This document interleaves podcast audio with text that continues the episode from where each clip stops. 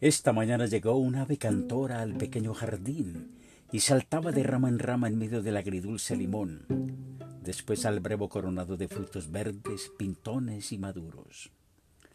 Las flores blancas y olorosas del sauco dejaban escapar sus fragancias al ritmo del picoteo de esa hermosa vecilla. Un pinche cucarachero de colorcito café que no se cansaba de alabar y agradecer el alimento que allí había encontrado. Luego jugueteaba por las ramas verdeviche del joven guanábano de olorosa fragancia. Era un trino continuo con figura de semifusa, produciendo un ritmo tan parejo que por momentos parecían varias avecillas.